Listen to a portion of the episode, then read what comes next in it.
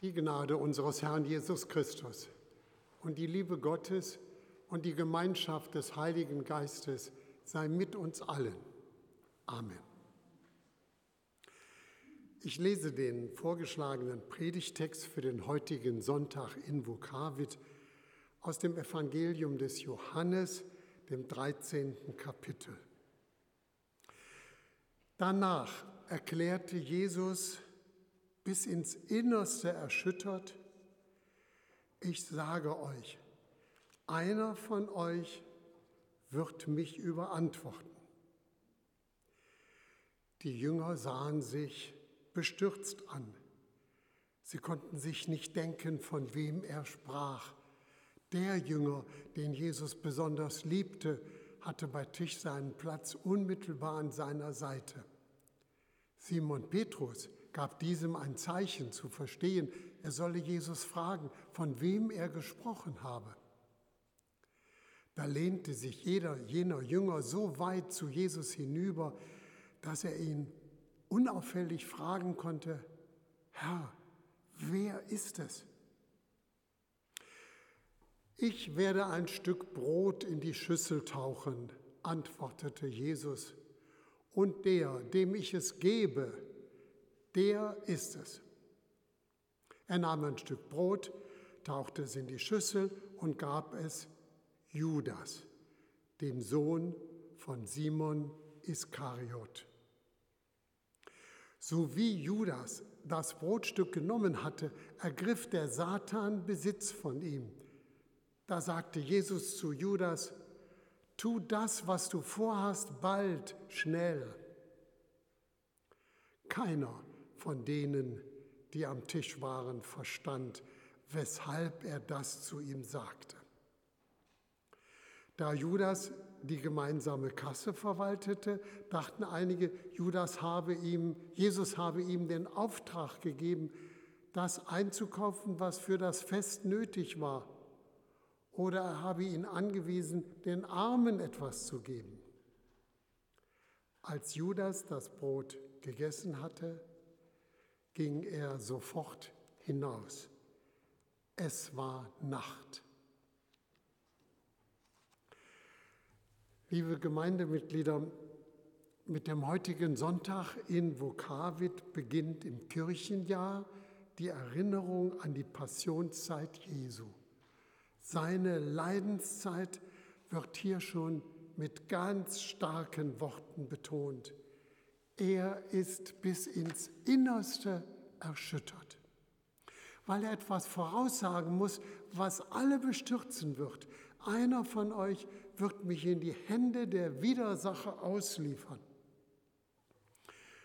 Stellen Sie sich einmal vor, Sie und ich, wir sitzen in einer großen Runde fröhlich, festlich beisammen. Und plötzlich erhebt der Hausherr seine Stimme und sagt, einer von euch wird mich ans Messer liefern. Ich denke, sofort werden wir alle schweigen. Eine Totenstille tritt ein. Jede und jeder von uns denkt und fragt sich, bin ich's? Keiner wagt laut zu sprechen und zu fragen. Entsetzen, Bestürzung, Unsicherheit prägen diese Situation. Ich kann mir gut vorstellen, schließlich flüstert eine oder einer von uns dem, der beim Gastgeber am nächsten sitzt, die Bitte zu, versuch doch mal rauszukriegen, wer gemeint ist. In der biblischen Geschichte ist es Petrus, der sich an den Lieblingsjünger Johannes wendet.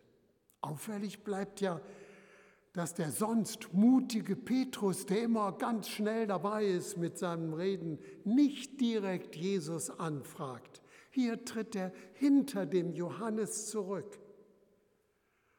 Und Jesus gibt durch eine praktische Zeichenhandlung zu verstehen, wen er meint. Er gibt Judas ein Stück Brot und bittet diesen auch noch tu das, was du vorhast, bald, schnell. Die anderen Jünger verstanden nichts.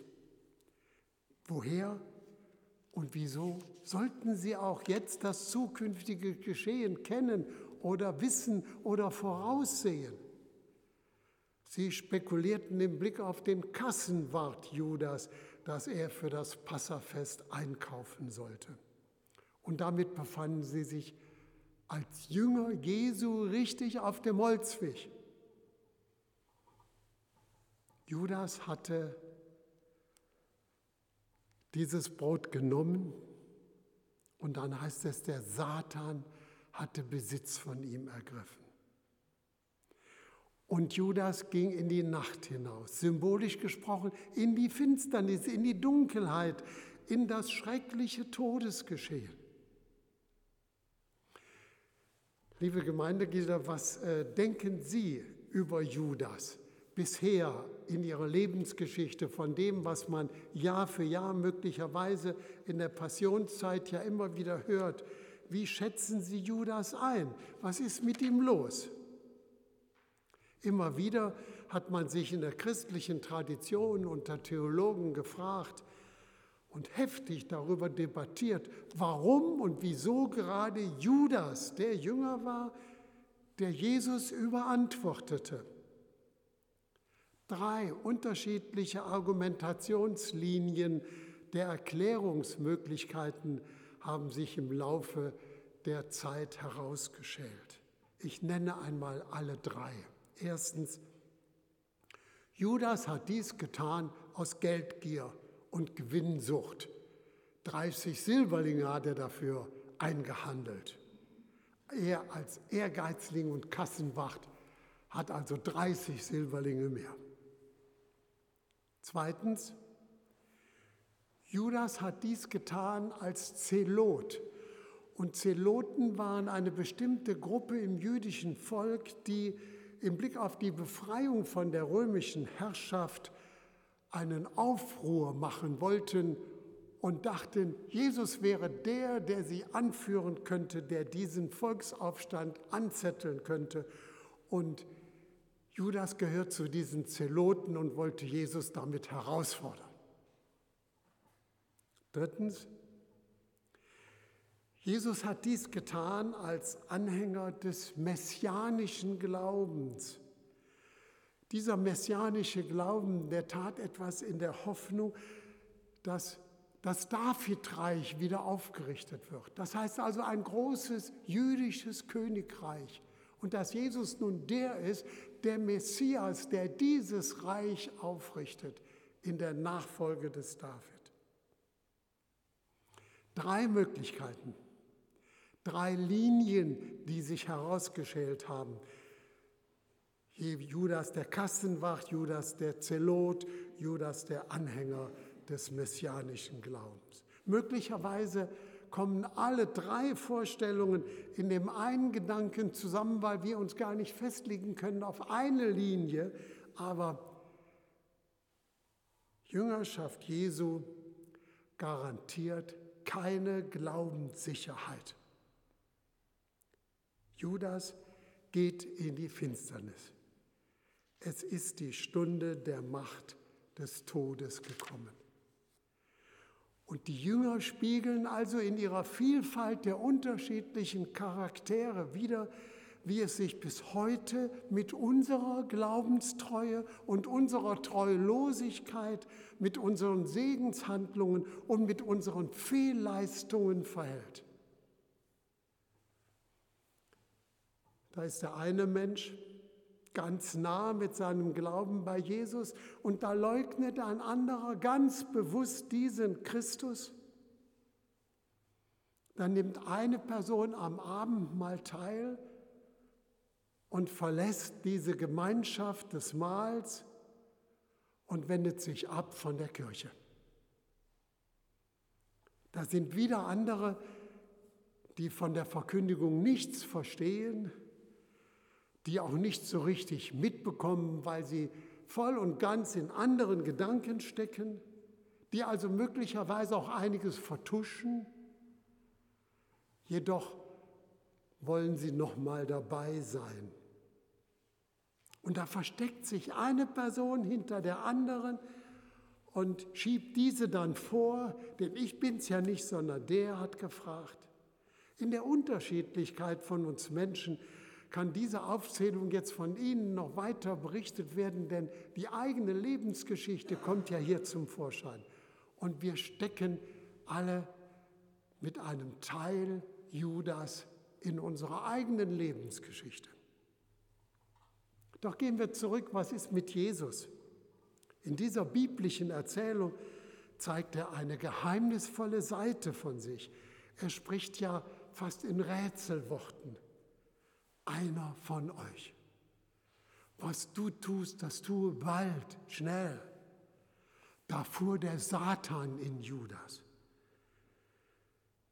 Kennen Sie diese dunkle Seite von Jesus, die rätselhafte Seite? Was bedeuten diese Andeutungen in einer damaligen Situation der Gemeinschaft Jesu mit seinen Jüngern in seiner ganz vertrauten Umgebung?